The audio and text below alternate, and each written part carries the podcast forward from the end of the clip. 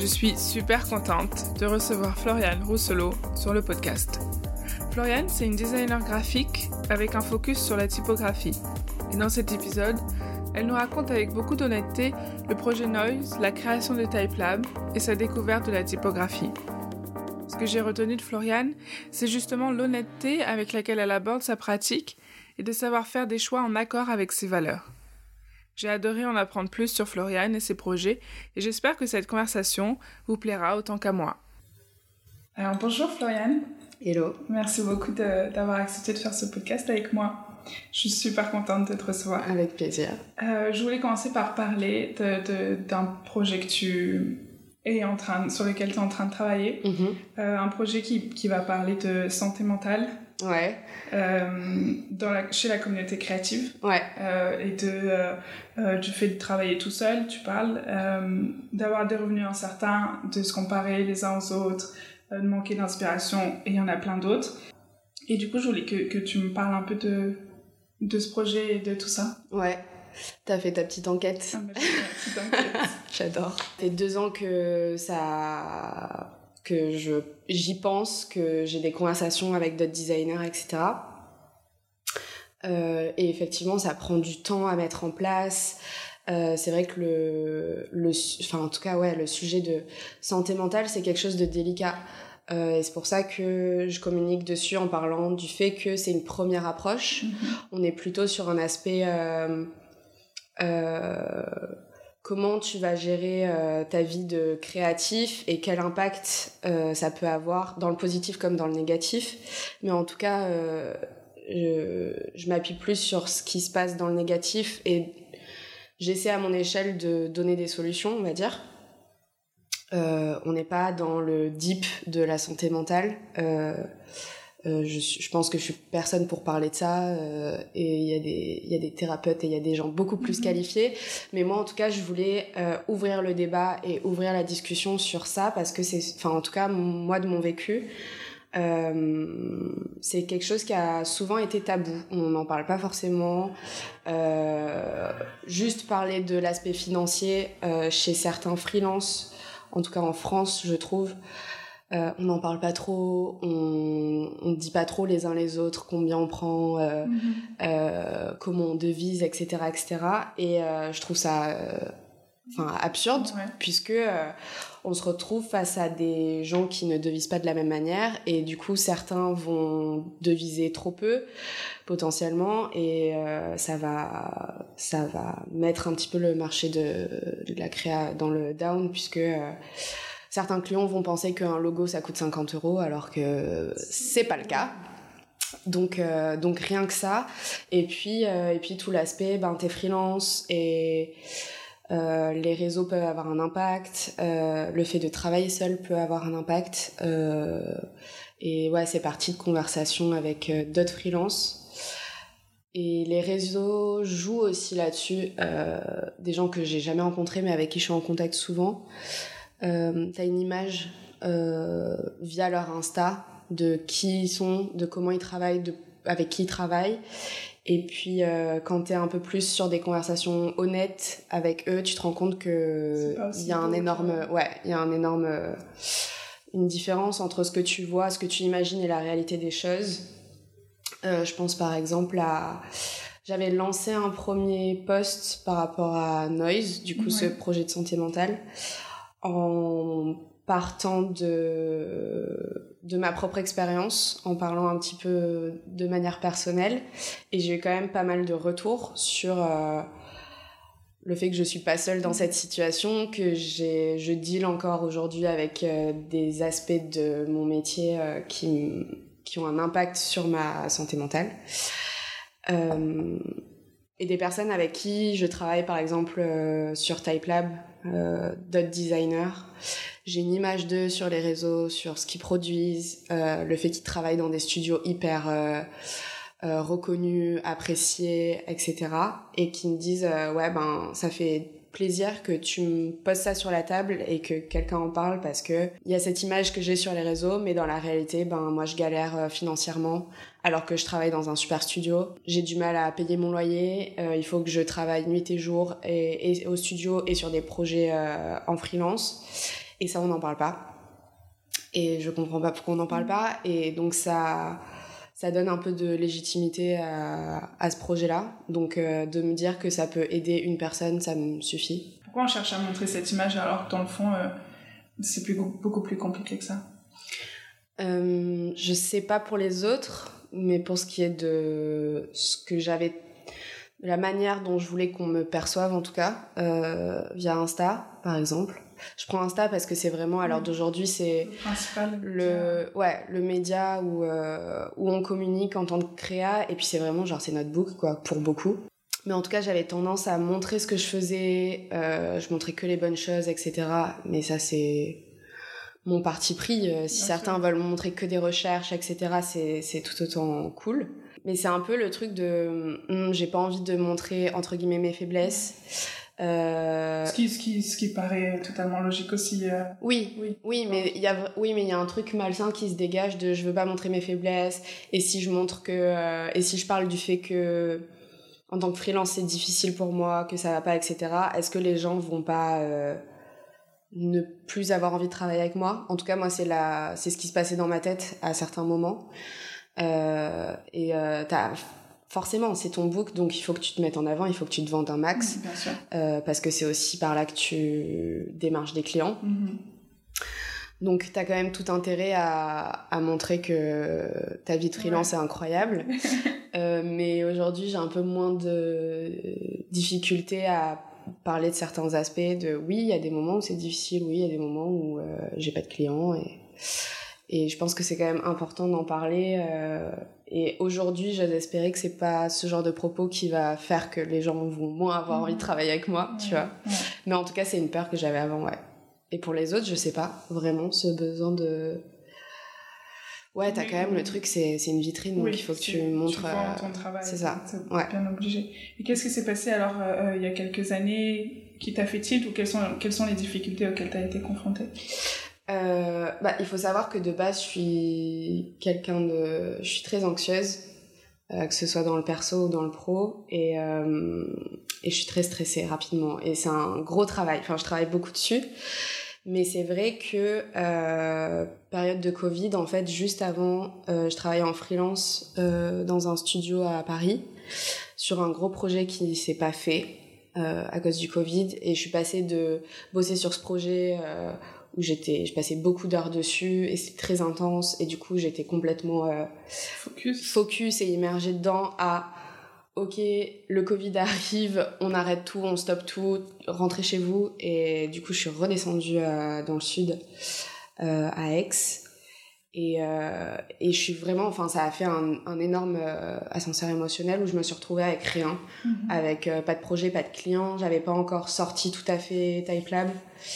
Euh, donc le e-shop était pas mis en place.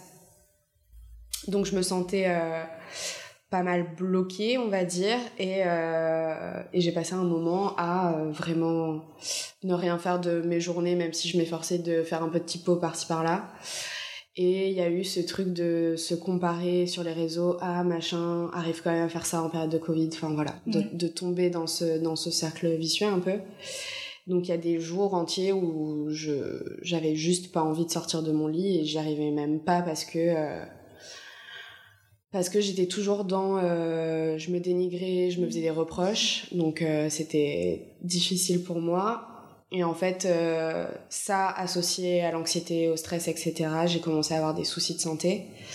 Euh, qui m'ont encore plus bloqué dans la situation de je peux rien faire. Et forcément, ouais, ça a eu un impact sur euh, pas mal de choses. Et en sortant du premier confinement, euh, c'est là où vraiment j'ai commencé à être malade, à avoir ces soucis de santé. et donc ça m'a, ouais, ça m'a bloqué. Genre je pouvais plus travailler, je pouvais plus manger, je pouvais plus dormir. et ça a été un moment de qu'est-ce que je fais, enfin je, je m'enfonce encore plus dans le reproche. Et il y a un moment donné où c'était trop pour moi et où j'ai décidé qu'il fallait que je travaille là-dessus. Donc c'est pour ça que je sais qu'aujourd'hui le stress, l'anxiété a un impact fort sur ma santé et donc sur ma santé mentale. Enfin, ça a vraiment un cercle mmh. vicieux, quoi. Euh, donc je travaille là-dessus et c'est là où je me suis dit, ok, pourquoi ça a un tel impact? Euh, Est-ce que je suis la seule à vivre de cette manière-là? Est-ce que je suis la seule euh, qui a autant de stress euh, lié à l'aspect financier, à l'aspect créatif, à l'aspect client? J'ai commencé à en discuter avec avec d'autres freelances et c'est là que c'est parti quoi. Tu as compris que c'était pas du tout toute seule ouais. à avoir des downs comme ça. Ouais, ouais, clairement. Mais de plus en plus. En fait, il y a vraiment ce truc de. Si t'en parles pas, je pense qu'autour de toi, t'es pas conscient que les autres vivent la même chose. Plus t'en parles, plus t'es honnête, plus t'es franc dans le OK, les gars, je débarque dans une nouvelle équipe ou je travaille sur un nouveau projet. Euh, il se passe ça, euh, je suis comme ça, je suis quelqu'un stressé, nan, nan, ma manière de bosser et enfin genre c'est comme ça que je travaille aujourd'hui et les gens tout de suite vont se dire ok cette personne est tout de suite dans l'honnêteté, dans la franchise. Donc, peut-être, je sais pas, je me sens plus à l'aise de dire ah moi aussi. Mm. Et c'est là où les conversations et où les langues se délient et où euh, les gens commencent à parler et à te dire ouais bah moi aussi c'est compliqué, moi aussi j'ai vécu ça, moi aussi je, je, je suis quelqu'un qui doute, moi aussi je, je me remets constamment en question, mm-hmm. etc. Et ça ouvre la discussion et mm, c'est un peu égoïste, mais de un ça fait ça fait du bien de se dire qu'on n'est pas seul, mais de deux c'est aussi une bonne chose, je trouve, pour euh, euh, se donner de la force mutuellement. C'est-à-dire que les propos que tu vas avoir envers toi-même de reproches, etc., tu vas pas les avoir en face d'une personne qui pourtant se dit la même chose que toi. Mhm. Donc il y a quand même cet échange aussi qui se fait. Euh, c'est là où tu as, as, un peu plus de, de, recul sur ta propre situation et du coup tu fais un peu plus d'efforts avec toi-même et tu fais preuve de plus de bienveillance aussi. quoi. Ouais que c'est ok s'il y a un jour où ça marche pas. Ouais. Et aujourd'hui, ça, ça va beaucoup mieux. T'as réussi à travailler là-dessus? Bah après, maintenant, c'est un travail. Euh, enfin, je suis consciente de qui je suis et de comment je fonctionne. Donc, euh, je travaille toujours dessus. Mais euh, je suis plus dans. Maintenant que j'ai conscientisé tout ça, je me comprends davantage et je pense que ça sert beaucoup aussi dans mon travail d'aujourd'hui parce que avant je mettais zéro limite euh, dans ma manière de travailler. Et c'est ça aussi qui a eu un impact euh, sur euh, sur ma vie et sur qui je suis. Du genre je me mets pas de limite d'heure je travaille le soir. Pour certains clients je travaille le week-end je réponds aux mails je réponds aux appels euh, les clients qui m'appellent à 23h alors que je suis dans mon droit d'être euh, au bar avec euh, les mhm. potes, ben je réponds au téléphone. je travaille, je sais pas, 10 heures d'affilée, je fais pas de pause. Et en fait, forcément, ça a un impact sur ta vie. Enfin, t'as besoin d'avoir des moments juste de vie. T'es pas juste un designer, t'es aussi un être humain et t'as besoin de ces moments-là aussi pour te ressourcer. Et ça sert énormément euh, pour ta créativité, donc tu en as besoin. Euh, c'est pas en restant 16 euh, heures d'affilée devant ton ordi que tu vas créer des mm. choses euh, incroyables, tu as besoin de, de, vivre ta vie, quoi.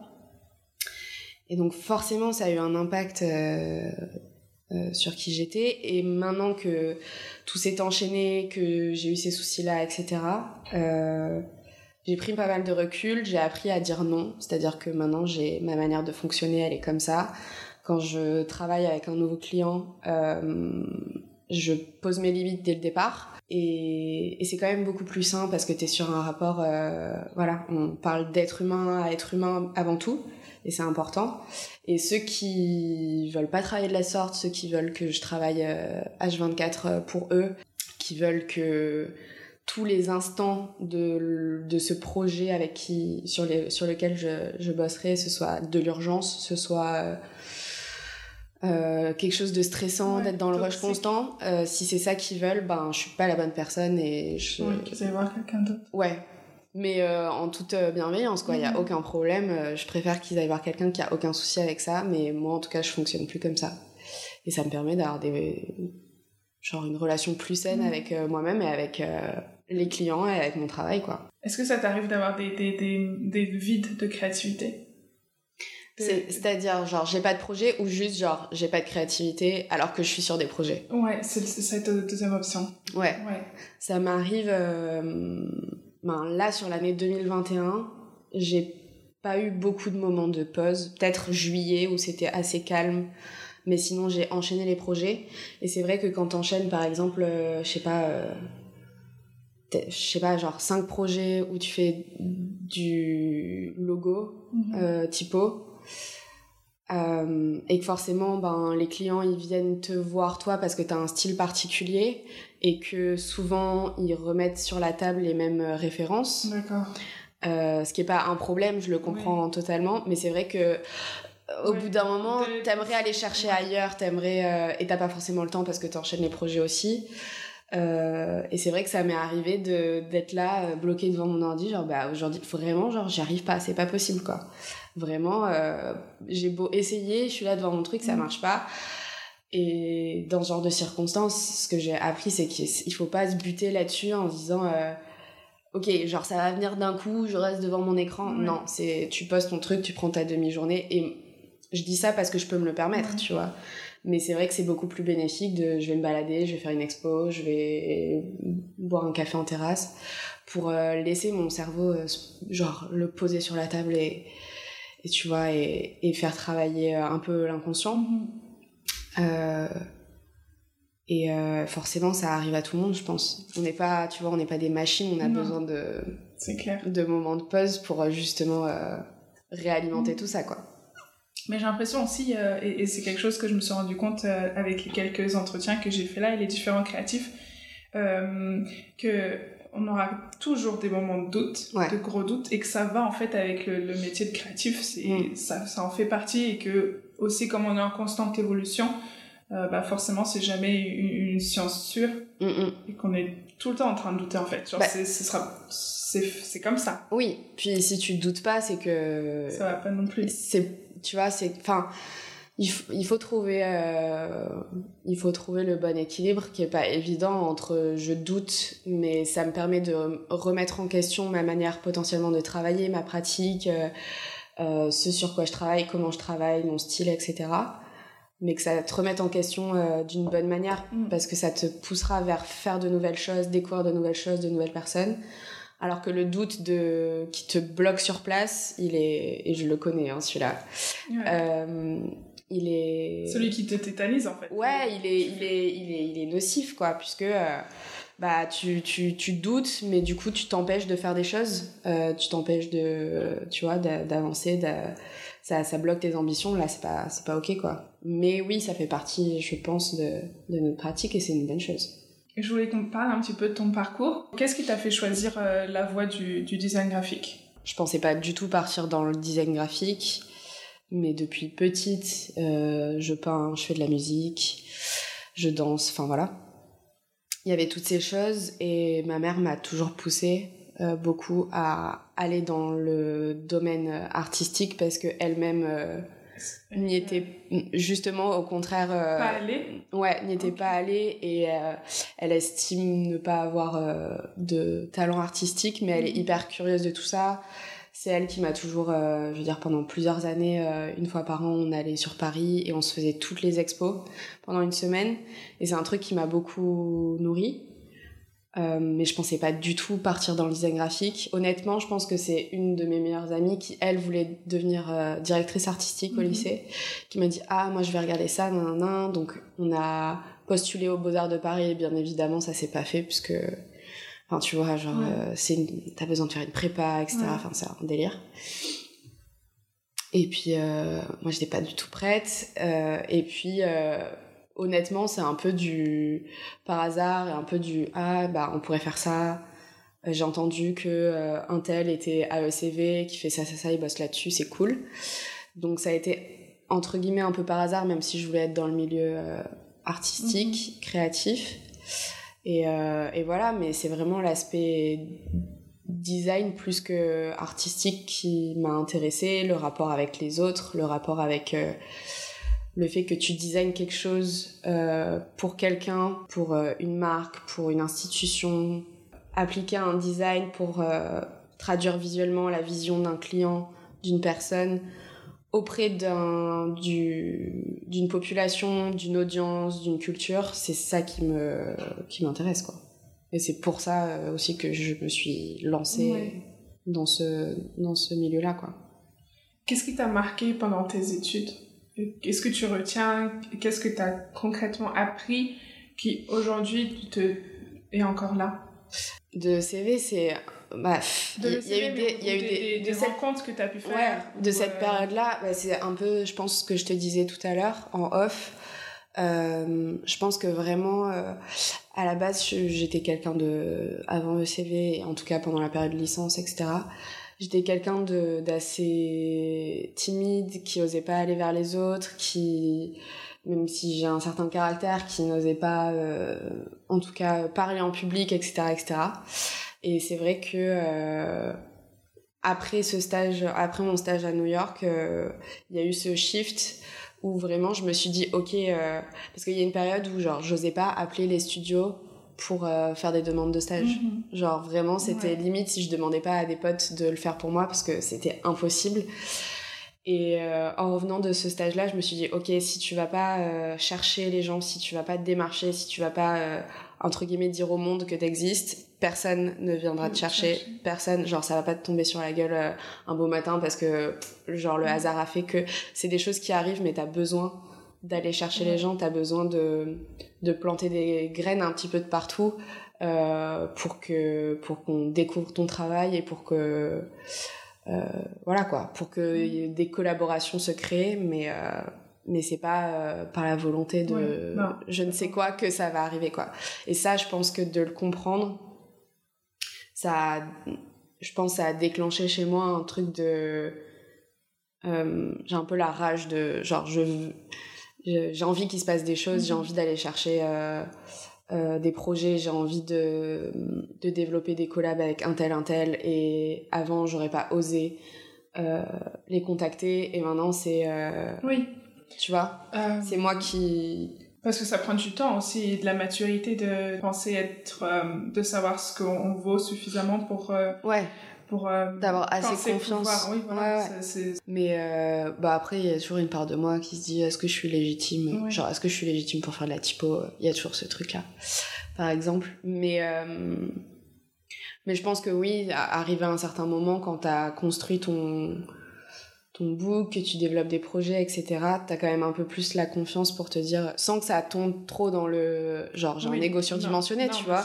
Mais en tout cas, j'ai en tout cas j'ai la j'ai assez confiance en moi, en ce que je fais, en ce que en tout cas j'aimerais produire pour aller euh, chercher les personnes euh, avec qui je veux produire ça.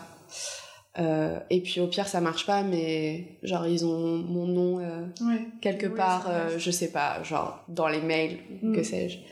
Mais c'est beaucoup de, enfin en tout cas pendant un moment ça a été beaucoup de démarchage, beaucoup de prise de contact, beaucoup de et tu que- relances et tu Et est-ce que tu dirais que finalement, quand tu on, on- quand as commencé à oser et à y aller et à aller chercher les choses, euh, tu te rends compte que bah en fait il y en avait qui marchaient ouais. et que ouais bah au début mais en tout cas c'était même pendant le master si je me rappelle bien. C'est genre t'envoies une trentaine de mails et on t'as deux réponses tu Oui. vois mais euh, mais là où je me suis rendu compte euh, après après plusieurs années c'est que ben des fois tu démarches des gens et t'as pas de réponse et deux ans plus tard euh, ils te relancent euh, ou euh, tu contactes des gens t'as pas forcément de réponse etc et deux ans plus tard tu les relances et disent ah mais on connaît ton taf Mhm. et juste ça se dire ok genre Ouais. je, mon travail circule, en tout cas c'est c'est vu, etc. Et ça peut amener potentiellement des collaborations dans le futur. Euh, ben pour moi c'est déjà gagné quoi. Ça veut Mhm. dire qu'il y a du contact qui a été fait et euh, c'est hyper important je pense.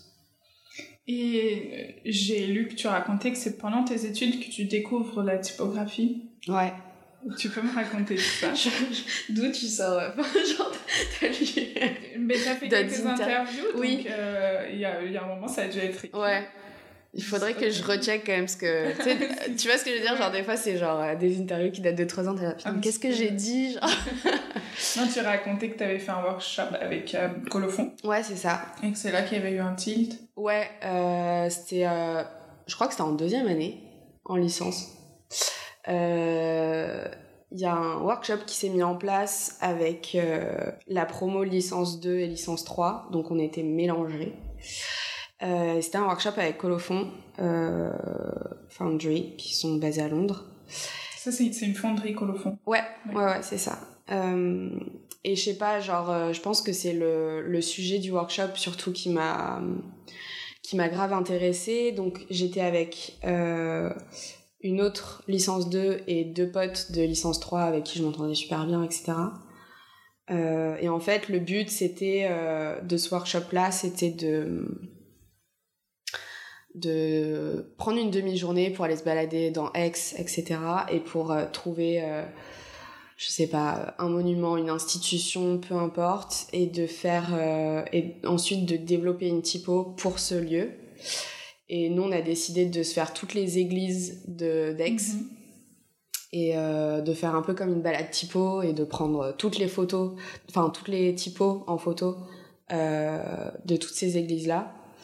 Euh, et de faire un espèce de mix et de se dire ok à partir de là on a des influences romaines on a des influences gothiques etc etc et comment on fait un condensé pour créer une typo qui puisse représenter les églises d'Aix avec telle et telle influence comment pourquoi etc comment tu prend un condensé de, des comportements humains et de la culture d'une ville, d'une population, d'une partie de citoyens, euh, et que tu traduis ça et que tu l'injectes dans une forme visuelle.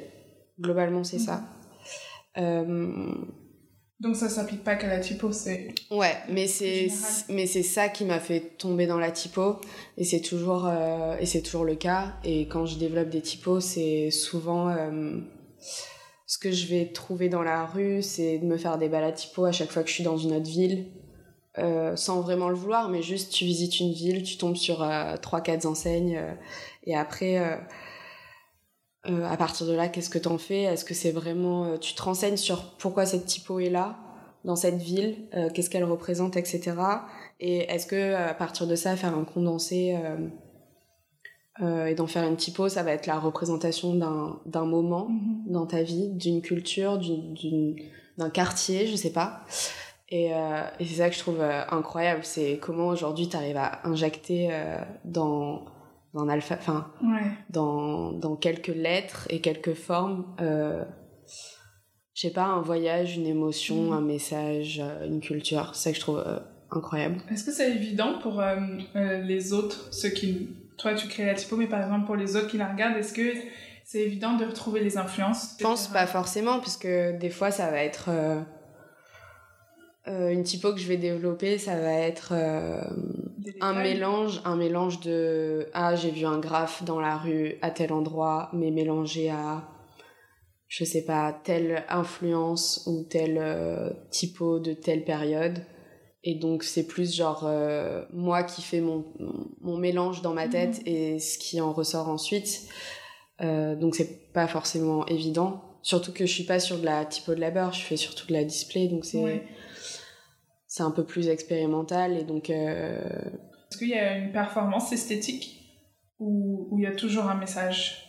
Honnêtement, honnêtement, des fois, je développe des typos. Il euh, n'y a pas forcément un message. Euh, le résultat donne un message mhm. pour moi, mais des fois, c'est juste bah, des contraintes techniques que je vais me donner ou des fois, c'est, des fois, ça part d'un logo, d'une proposition de logo pour un client et ils n'ont pas validé telle, telle piste. Et cette piste-là, elle m'intéresse quand même, donc je vais la développer. Et, euh, et dans la finalité de la, de la, de la typo, euh, euh, je vais y trouver du sens, en tout cas, qui sera pas forcément évident pour mhm. les autres, mais en tout cas pour moi, ça donnera, oui, ça m'a fait penser à ça, oui, c'est une influence de ça, etc., etc. D'accord. Et donc, tu c'est surtout du display et tu fais moins de typo de labeur? J'en fais pas du tout. Pas du tout? Ouais. Typo de labeur, euh, c'est. Ça t'intéresse pas? Si, ça m'intéresse, mais je pense que euh, il faut que je développe plus de patience. Mhm. Euh, et techniquement, j'y suis pas encore. D'accord. Genre, je suis pas. Techniquement, en typo, j'ai plus un aspect. J'aime intégrer une forme de créativité dans la typo, mais c'est vrai que l'appliquer sur la typo de labeur avec certaines techniques que j'ai pas. Du coup, quand tu crées une typo de euh, display, donc de titrage, ouais. comment ça se passe? Ça dépend. Euh, ça dépend. Honnêtement, par exemple, la dernière, la Nikita, je crois que c'est un, il y a un espèce de flou dans ma vie de à quel moment j'ai commencé à la développer. Euh, je réfléchis. Mais par exemple, la Calista, qui est pas encore sortie, qui est une collab avec euh, Alain Papazian, qui lui, techniquement, est un. Genre, il est à un haut niveau Ouais. que je n'attendrai pas à avoir un moment, je pense. Euh, c'est parti au tout début de d'un des premiers logos Nike et en tout cas de la typo qu'ils avaient utilisé. Je crois que c'est le logo de 1971 ou 72. Euh, et en fait, il y avait cette espèce de d'urgence et de force dans la typo utilisée. Et j'avais un peu l'impression qu'il y avait, euh, de par cette urgence dans certaines formes, en tout cas la finalité du E par exemple, c'était presque le, le swoosh du Mhm. Nike. Et je trouvais ça hyper intéressant d'a- d'arriver à retrouver ça techniquement. Et donc j'ai commencé à me baser là-dessus. Et ça ressemblait pas trop à grand chose. Ensuite j'en ai parlé à Alain. Euh, et ensuite on a commencé à développer ça. Donc là, tu vas le voir et tu lui dis, euh, voilà, je, je pense à ça, j'ai un peu ces idées-là. Euh, J'ai commencé à développer genre le A, le E, mhm. genre très grossièrement. Euh, Et donc, du coup, tu vas le chercher pour des conseils, pour de l'aide. Euh, directement, en fait, je pense qu'on on était déjà. euh, Vous avez déjà l'idée de. on faire avait déjà. Ouais, on avait déjà. euh, ou en tout cas, je pense que. moi, je lui avais déjà dit, j'aimerais bien qu'on collabore ensemble, etc. Et puis lui m'avait montré deux trois spécimens parce que lui, il a je sais pas combien de typos en euh, de côté qui montrent pas forcément, mais, mais il passe sa vie à développer des fonds. Enfin, c'est incroyable. Euh, il me dit ah j'ai celle-ci, euh, j'ai cette typo, j'ai cette typo sur laquelle je bosse. T'en penses quoi nan, nan. Est-ce que celle-ci par exemple pourrait bien matcher sur Typelab machin? Et à côté de ça, je dis bon il y en a qui m'intéressent de ouf pour Typelab, mais euh, est-ce que t'es chaud pour qu'on développe une typo ensemble? Ça m'intéresse de ouf parce que euh, moi il y a une partie technique que j'arriverai pas à gérer et je sais que toi t'es hyper bon là-dedans et ça m'apporterait de la structure, ça m'apporterait de euh, comment dire, genre un côté plus euh, ouais plus rigueur technique, plus ouais c'est ça, euh, une rigueur que j'ai pas. Et euh, moi, je pourrais apporter justement l'inverse chez toi. Et donc, c'est là où il y a cet équilibre euh, qui s'est fait. Euh, et donc, forcément, le logo de base Nike, euh, on est sur une, une italique. Donc, on a commencé à développer l'italique. Puis, on s'est dit, mais c'est quand même incroyable. Genre, on peut pas sortir juste une italique. Enfin, il faudrait faire euh, la régula. Et donc, on a commencé à faire la régula. Euh, mais c'est c'est- enfin, c'est vraiment un processus de petit à petit. Ah, il faudrait qu'on fasse comme ça. Ah, il faudrait. ah, mais techniquement, cette, cette forme-là fonctionne pas, donc il faut qu'on la remodifie sur toutes les lettres, etc.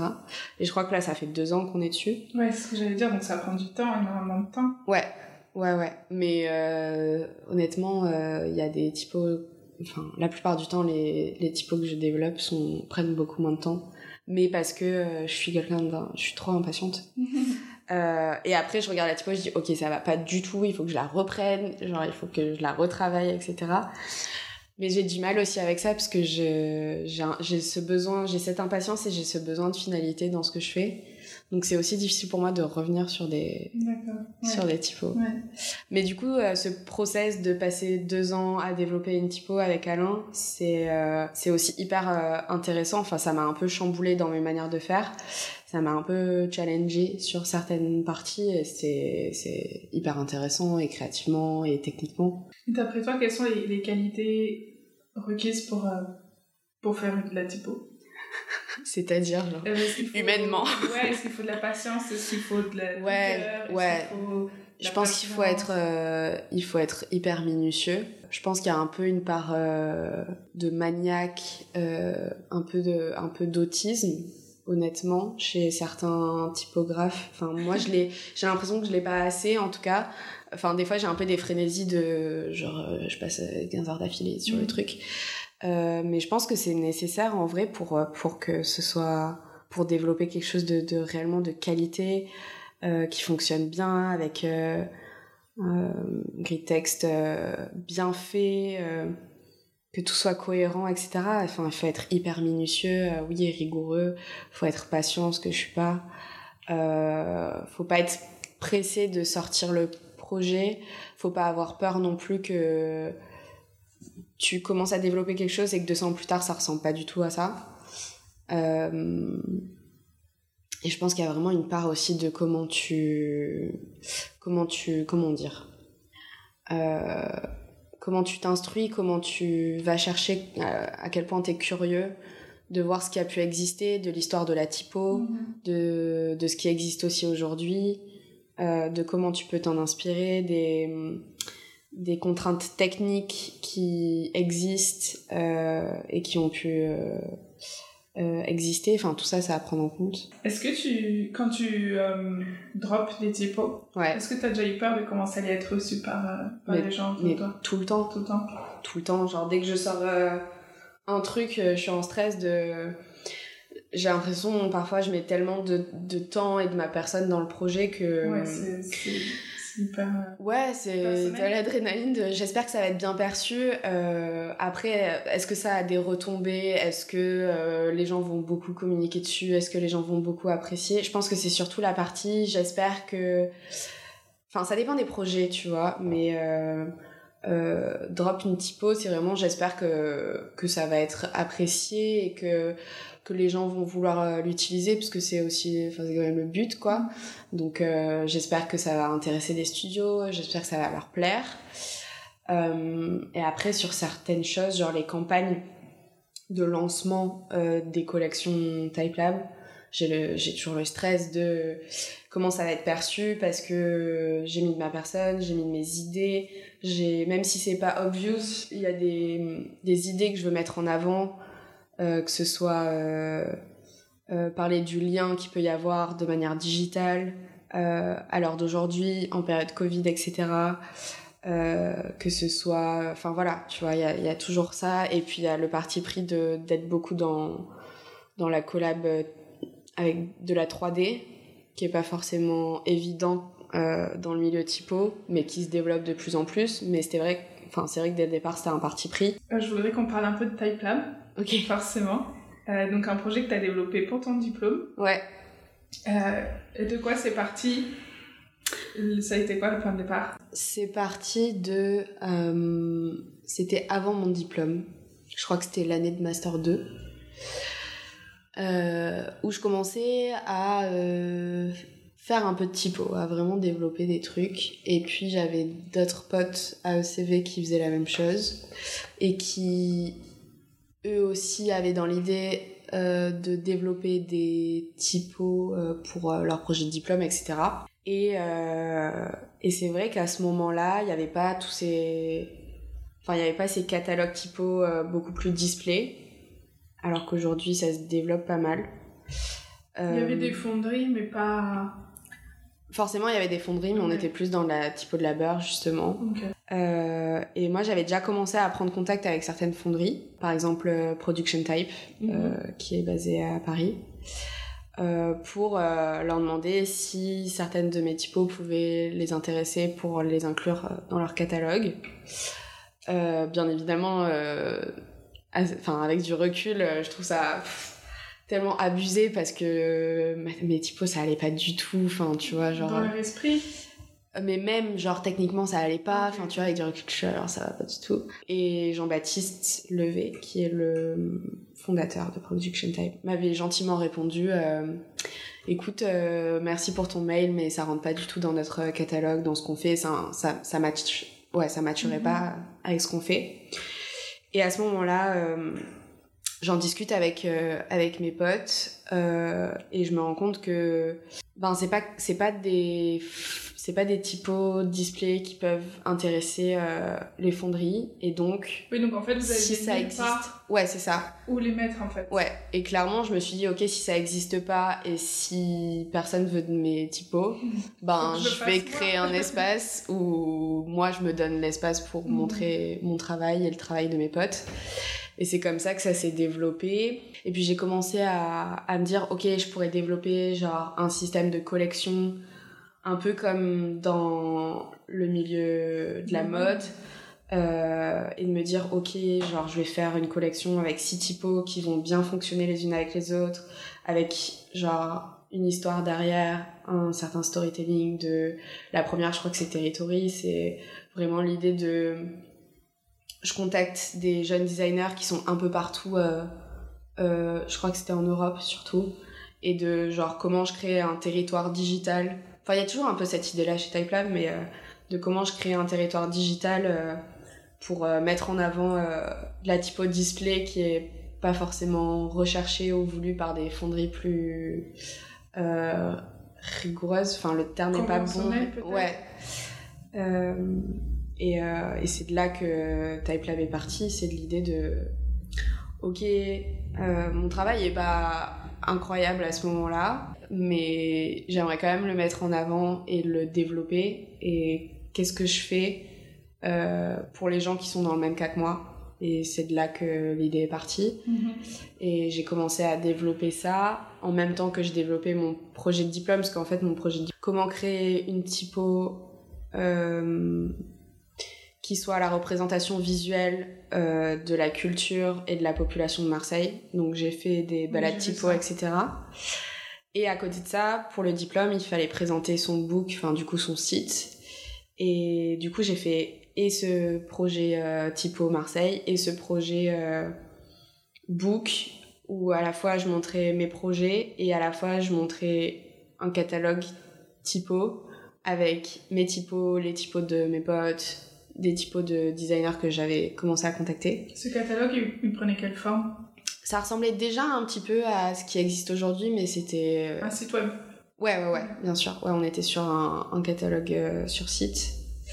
Euh, et donc c'était euh, une genre euh, la moitié, l'autre moitié de mon book, enfin de mon site, où je montrais et du design graphique et de la typo. Et donc j'ai présenté ça. J'avais Emmanuel Ray, qui est le, cofondateur ou fondateur de Swiss Type Faces. Donc j'étais pas sereine, surtout que il est hyper expressif quoi. C'est enfin, genre j'étais pas sereine tout le long. J'étais là alors du coup j'ai développé cette partie-là, j'aimerais bien monter ça euh, à l'avenir, non, non, non. Je commence à faire mon speech. Lui était là, genre, hum, hum. Et, euh, et le fait est qu'Emmanuel Ray euh, connaissait déjà Vanny.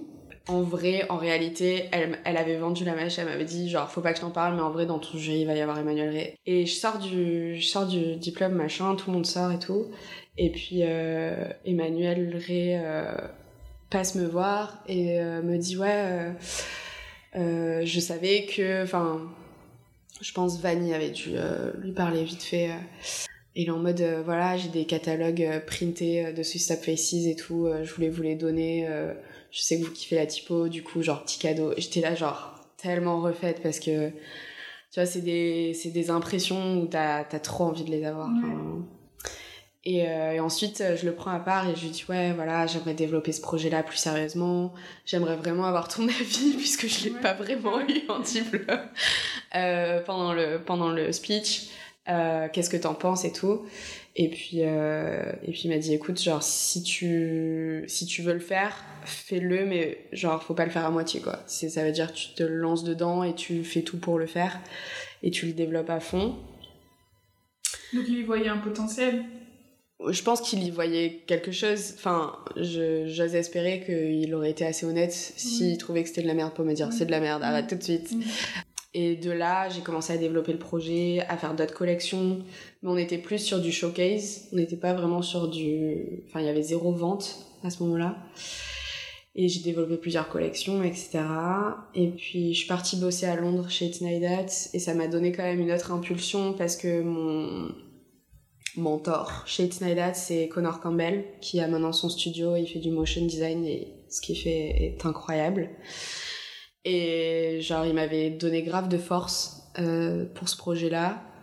Euh, il était grave intéressé. J'avais lancé une nouvelle collection et It's avait fait un article dessus, donc mhm. vraiment ça m'avait grave donné de force. Et après, ben, j'ai lancé le truc euh, vraiment en, fonderie pendant le premier ou le deuxième, non, pendant le premier confinement Covid. Genre, j'ai utilisé ce temps-là pour développer à fond, faire une nouvelle collection, tout sortir en e-shop. Est-ce que tu t'es entouré enfin, Le gros déballage de, en réalité, chez Type Lab, il y a que moi. Euh, non, oui, j'imagine bien qu'il n'y a que toi sur Type Lab. Ouais, genre, bah, Après, tu t'entoures si besoin J'aime, voilà, c'est ça. J'aime parler de nous, enfin, quand je parle en tant que Type Lab, je préfère dire nous, même si je suis seule derrière le projet Type Lab, mais parce que je passe mon temps à collaborer, à demander l'avis de, de mes potes avec qui je travaille. Euh, et parce que ça me tient à cœur d'être sur un principe de collaboration. Enfin, Type Lab, c'est clairement ça. C'est je collabore avec des designers pour mettre en avant leur travail. Et je collabore avec euh, Vanny euh, de chez Twist Studio pour développer tout web design. Et c'est elle qui a eu l'idée de ce à quoi ça ressemblerait. Et tout de suite, elle a compris euh, ce vers quoi j'avais envie d'aller. Et à chaque fois qu'elle me propose des choses, c'est. Enfin, ça, tombe toujours. Ouais, ça fonctionne toujours euh, aussi bien. Et donc, pour moi, c'est quand même un principe de collaboration, de se donner des idées. Des fois, elle me dit Ah, meuf, j'ai pensé à ça pour Type Lab, t'en penses quoi, etc. Et ça me nourrit énormément. Euh, d'avoir l'avis de.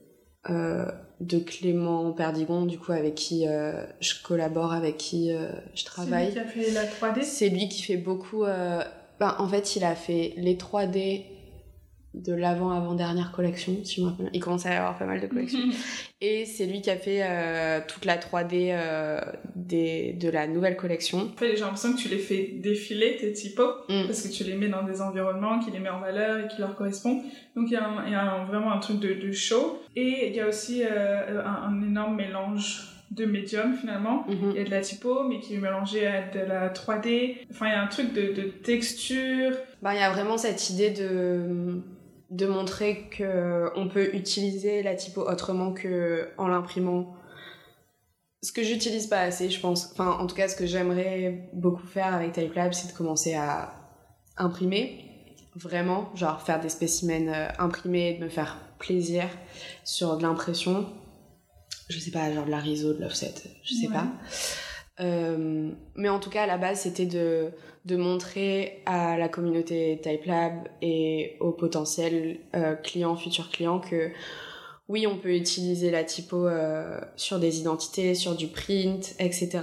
Mais il faut pas négliger qu'il y a des nouveaux médiums, il y a des nouveaux supports qui sont développés, il y a de l'innovation, il y a de la tech qui fait que aujourd'hui, on peut aussi utiliser la typo de manière digitale à travers la 3D, que on peut faire euh, créer une exposition digitale euh, euh, en faisant du, la, du web 3D en fait genre il y a un champ de possibilités qui est encore plus vaste mm-hmm. en tout cas sur la nouvelle la dernière collection les les visuels qu'on a développés avec Clément il y avait quand même cette idée de la wave?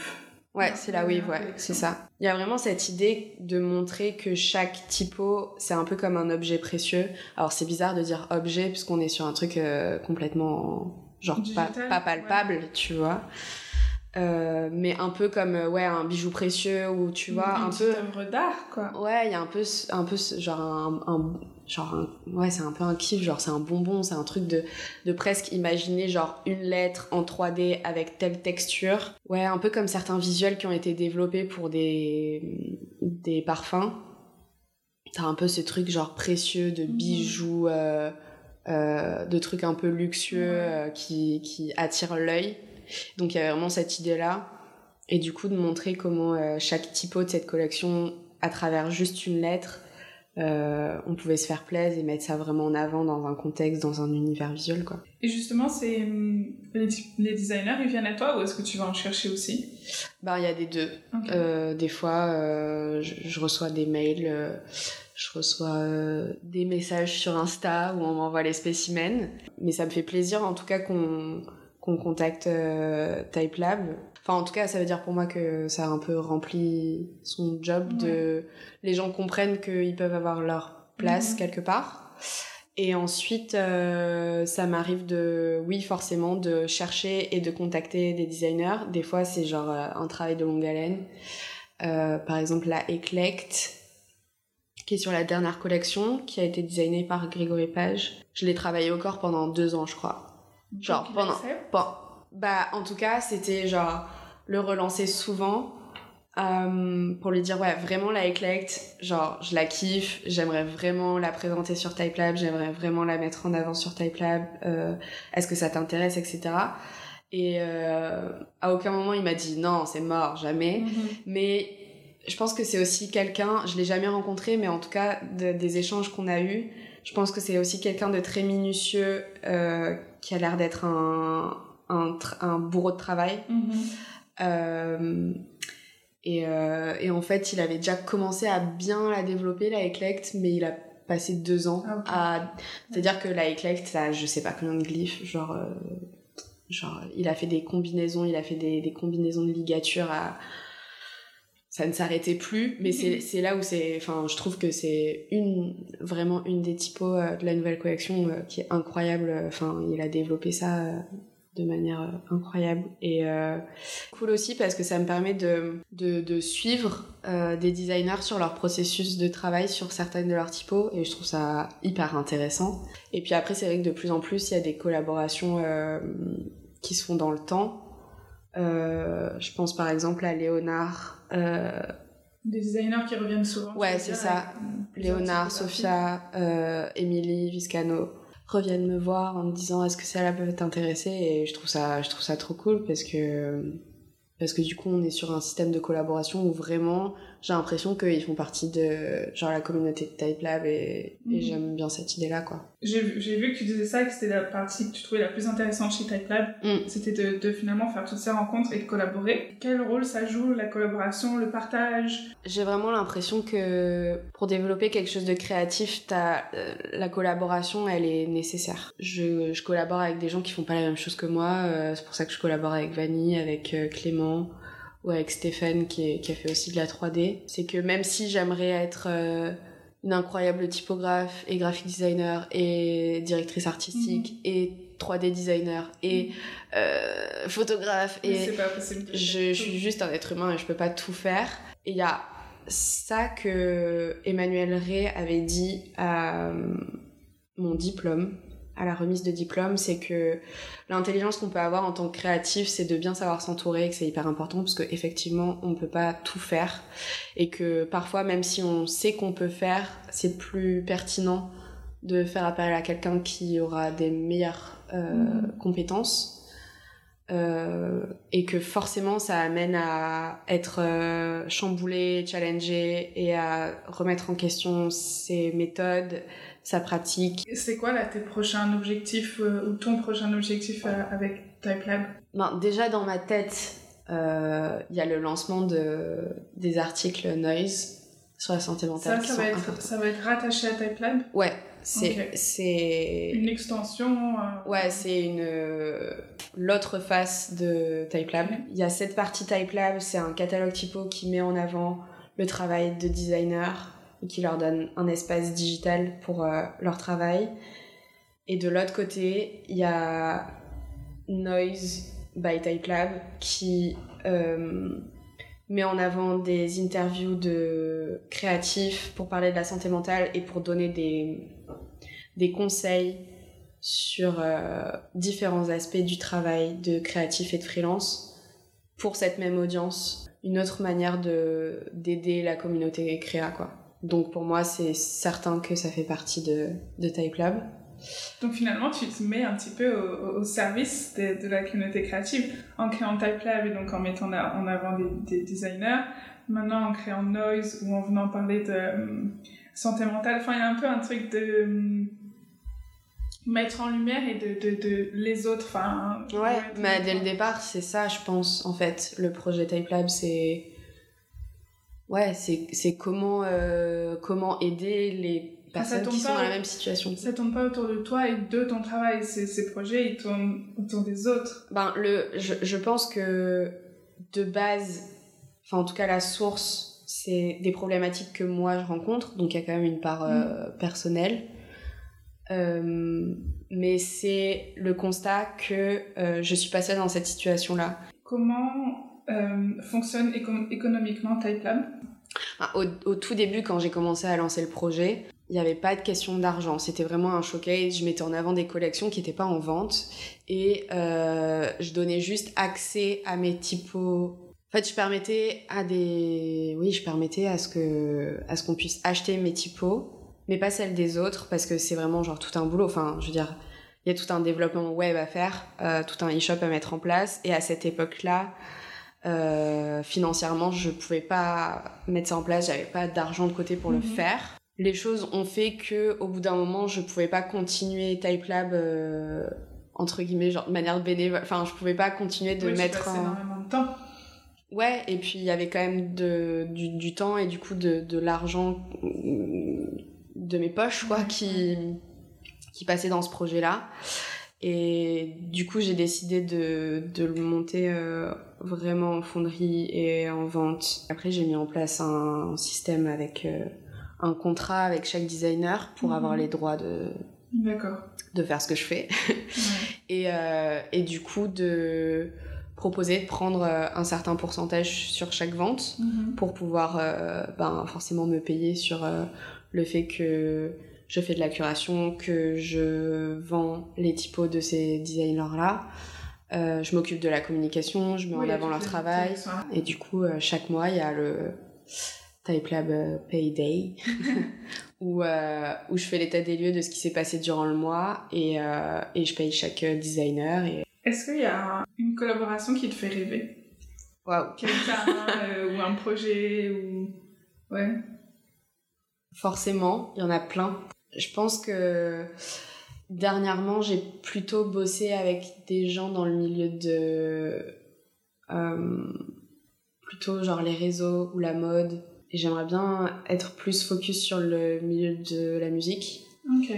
Euh, collaborer avec des artistes, plutôt sur un projet dans la globalité. Enfin, tu vois, je vois des trucs. Euh, je vois tout l'univers visuel, par exemple, de FK Twigs ben, faire une collab avec FK Twix, je sais pas de quelle manière, mais genre, ça c'est un truc que je kifferais. Il y a des artistes un peu comme ça. Euh.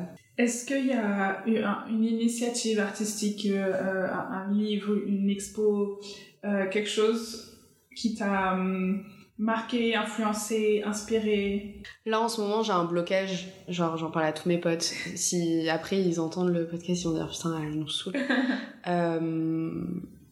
mais un truc où vraiment genre je suis euh, en obsession, mm. euh, c'est Tyler the Creator. Mm-hmm. Euh, ce qu'il développe autour de lui. Bon, déjà, en termes de carrière, enfin, ça fait un moment que qu'il est là et que pour moi, à chaque fois qu'il sort un truc, qu'il sort un son, c'est parfait. C'est ouais, c'est vraiment incroyable. C'est vraiment que ce soit sur l'instru, sur la façon dont il pose sa voix, sur je sais pas, je, je, trouve que c'est hyper euh, intelligent, il a un univers visuel qui est incroyable, qu'on aime ou qu'on n'aime pas. C'est euh, c'est un artiste, mais c'est euh, c'est aussi un directeur artistique, quoi. C'est vraiment, c'est pas juste, ah, je vais faire un son, tiens, la maison de disques, mm démerde-toi, trouve-moi un DA. Non, c'est vraiment, il a une vision globale sur les choses et sur le monde. Qui est-ce que tu aimerais entendre ou faire découvrir sur ce podcast? J'aimerais bien entendre des gens qui sont un peu outsiders, euh, qui sont pas à proprement parler dans le milieu du design, mhm.